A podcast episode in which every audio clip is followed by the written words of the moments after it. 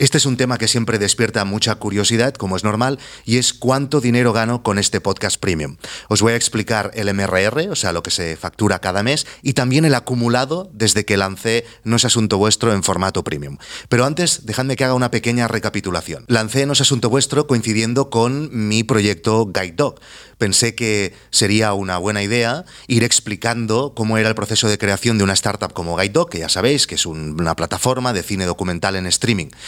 Y lo hice por muchos motivos. En aquel momento me enfrentaba a un emprendimiento muy distinto a los que había hecho hasta entonces, en los cuales mm, no había trabajo de creación de contenidos. A mí tenía aún el gusanillo de hacer radio y de hacer eh, contenidos y hacer televisión, etcétera, y por eso hice No es Asunto Vuestro. Durante la primera temporada de No es Asunto Vuestro, que fue en el 2016, fui explicando cómo fue el proceso, también de dónde venía, cómo íbamos haciendo para crear las aplicaciones, cómo contrataba a los developers, etcétera, ¿no? Todo lo que suponía la creación de Guide Dog. Para mí fue una aventura muy, muy, muy chula, la verdad, porque conseguí mucho feedback de los oyentes que me ayudasteis a ir mejorando Guide Dog día a día y también, y esto lo he explicado algunas veces, como que yo no tenía un socio real en Guide Dog, me servíais como un frontón en el cual yo lanzaba ideas y vosotros con vuestros inmensos conocimientos me ibais guiando y la verdad es que me ayudasteis un montón. Fue una experiencia fantástica, pero en aquel momento, eh, no es asunto vuestro, era un podcast en abierto, que estaba en todas las plataformas. En aquel momento no había Spotify, podcast ni nada de eso. Estaba solo en Apple Podcast y en iBox y todo esto.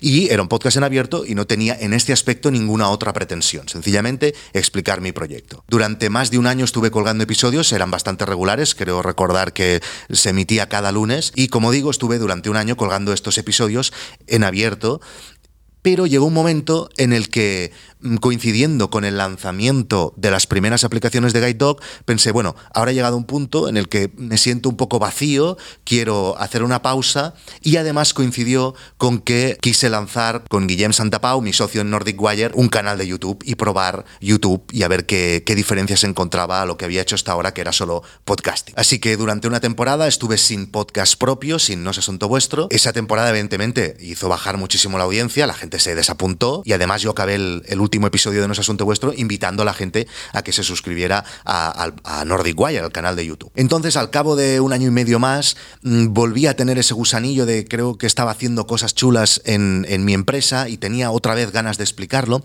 pero ahí se sumó no solo el hecho de tener ganas de explicar lo que estaba haciendo, sino el factor económico, en el sentido de, no, no económico, sino el factor de negocio.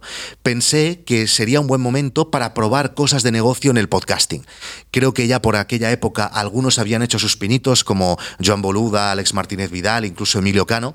Y entonces ahí pensé, bueno, voy a hacer un podcast en abierto, pero voy a experimentar a ver si de esto se le puede sacar alguna cosa más a nivel económico. Ya no solo por el hecho de ganar dinero con eso, porque esto siempre ha sido un hobby y una cosa paralela, sino por el hecho de me interesa, me interesa los negocios y me interesa experimentar con a ver hasta dónde está dispuesta la gente a pagar por según qué contenidos. Estamos hablando de hace más de tres años, yo creo, y era un, un momento súper preliminar en este aspecto y había poquísima gente y de hecho cuando comencé a hacer estas cosas, mm, la gran mayoría de gente se puso las manos en la cabeza. Y en esa primera época lo que hice fue lanzar otra vez No es Asunto Vuestro en abierto, pero dar posibilidad de apoyar el proyecto de alguna manera. Evidentemente, Patreon ya era conocido y había algunos proyectos que funcionaban de esta manera. Eran contenidos en abierto y si tú además querías apoyar al creador, podías pagar algunas suscripciones. Y yo lo que hice fue montar la web de No Asunto Vuestro, algo parecido a la web que estáis viendo ahora mismo, la web que podréis encontrar si vais a nosasuntovuestro.com. Y ahí, en vez de un único botón como hay ahora, ya llegaremos a eso, había tres opciones distintas. Una de dos euros y algo, una de cinco euros y una de 10 euros. ¿Cómo fue esa experiencia? La verdad es que no mucha gente se dio de alta en aquella época. Eh, con este formato, ahora os voy a explicar por qué, ya lo he explicado muchas veces, por qué creo que esto pasa, haya mucha otra gente que le funciona muy bien, pero creo que son gente que tiene más audiencia, tiene un volumen mucho más grande y por eso le sale a cuenta. En aquel momento, y aquí es donde os enseño las primeras gráficas, veréis que se apuntó gente, ¿vale? Pero en los primeros meses yo creo que llegamos a un máximo de unos 260 euros al mes de suscripciones, ¿vale? Eso si lo dividimos por 5 euros que debía de ser la media, pues ahora tengo que sacar la calculadora, y eso es, pues aproximadamente se apuntaron 265 de 25, unas 50 personas. Yo creo que llegamos a un límite de 60 personas o así.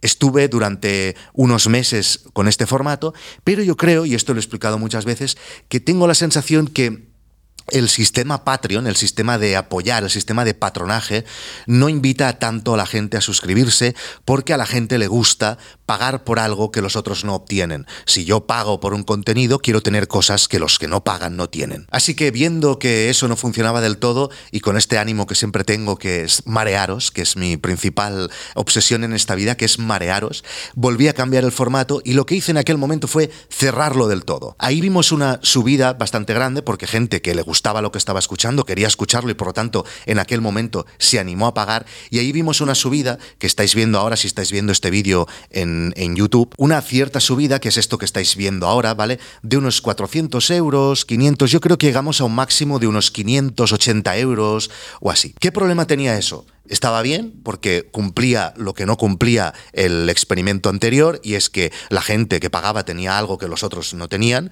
de hecho los que no pagaban no tenían nada. Y eso estaba bien en este aspecto, pero estaba mal en otro aspecto muy importante si creas contenidos en Internet y es que llegara más gente, que más gente te conozca. ¿Qué pasó? Que en el momento en que todos los que se habían apuntado, todos los que me conocían, y tenían ganas de apuntarse, ya se habían apuntado, no se podía apuntar nadie más. Porque como no había ningún contenido en abierto relacionado con ese asunto vuestro, nadie de fuera de mi círculo podía descubrir este podcast y decidir en un momento futuro si se apuntaba o no. Por lo tanto, eso fue una estrategia equivocada y os desanimo totalmente a que la probáis. Si vosotros tenéis un contenido lo cerráis totalmente y no hay nada que sea en abierto que pueda atraer a nuevos usuarios, a nuevos oyentes, a nuevos suscriptores de un canal, etcétera, eso es una estrategia que mm, tiene bastantes posibilidades de fracasar. Al menos yo os estoy explicando mi experiencia y lo que me pasó a mí y creo que podría pasaros también a vosotros si lo hacéis así. Así que viendo este medio fracaso que tenía su parte positiva porque habíamos aumentado los ingresos, pero su parte negativa porque vi que hasta ese punto llegaríamos y no podríamos aumentar eh, de nuevo los ingresos, dije, vale, pues lo que tengo que hacer es una parte premium y una parte encerrado. Y ahí lo que hice fue seguir haciendo los episodios en abierto como los que había hecho toda la vida y en la parte premium de No es Asunto Vuestro había entrevistas, había episodios especiales en los que yo explicaba cómo iba tirando mis proyectos adelante, de temas concretos, etc. Pero eh, estuve durante unos meses colgando este tipo de contenidos y yo nunca estuve contento del todo. Hay muchas entrevistas interesantes que si os apuntáis podréis aún ver en el feed. Entrevisté a muchísima gente que aportó cosas muy chulas. Hay episodios incluso em, de eh, artistas invitados, por decirlo así, que fueron muy interesantes, pero yo no estaba contento del todo.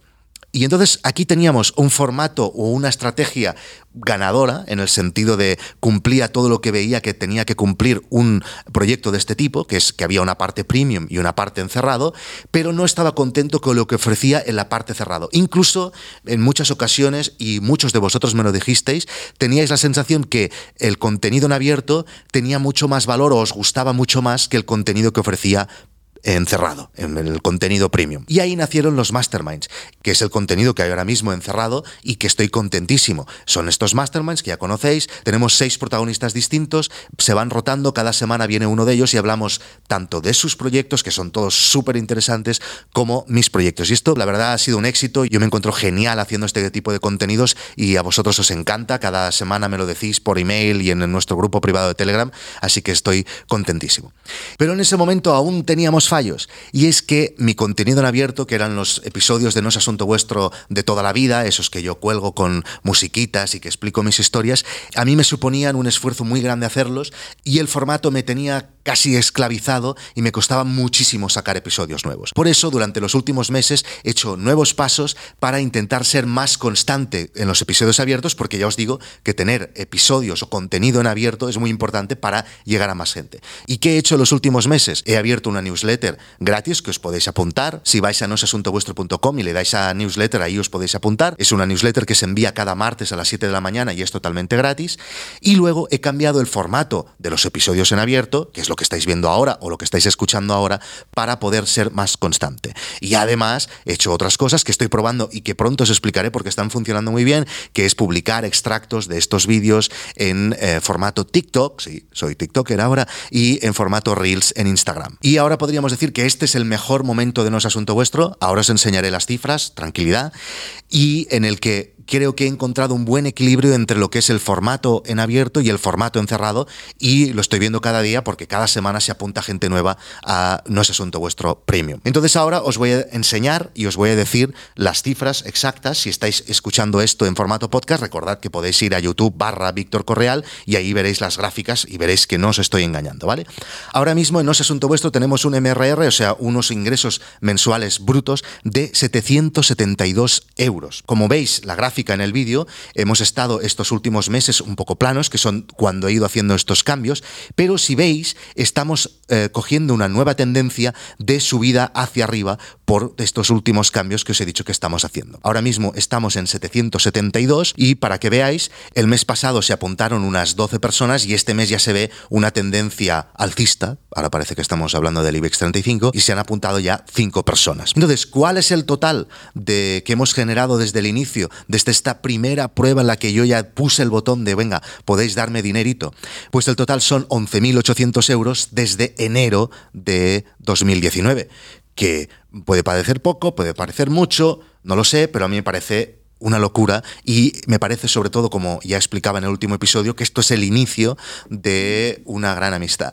No, es el inicio de, un proyecto que puede convertirse en importante a nivel económico para mí. Yo creo que ahora estamos justo en el inicio de esta nueva estrategia de No es Asunto Vuestro. Este creo que es el tercer vídeo que cuelgo, por lo tanto ya veo una ligera tendencia al alza. Voy a repetir este episodio en seis meses y os voy a actualizar las cifras y voy a ser totalmente transparente en este aspecto hasta que gane muchísimo dinero, entonces ya no os lo explicaré, pero estoy muy contento.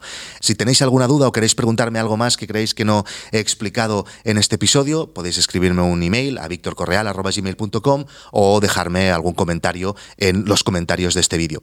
Por cierto, esta nueva etapa, esta nueva estrategia tiene la particularidad que al tener más contenidos en abierto, también puedo explorar una nueva vía que es la vía de los patrocinios. La newsletter está abierta a patrocinios, los vídeos de YouTube están abiertos a patrocinios y también el podcast está abierto a patrocinios. Entonces, esto en los otros formatos tal vez no tenía tanto sentido. Ahora que tengo más exposición, puede que me lleguen más contactos de gente interesada en patrocinar y de hecho ya ha pasado y esto ya os lo explicaré en un próximo episodio. Si vosotros queréis probar cómo son los contenidos premium de nosasuntovuestro.com, os invito a que entréis en la web y os suscribáis y lo probéis y si os gusta os quedáis y si no os vais, que hay un botón de cancelar.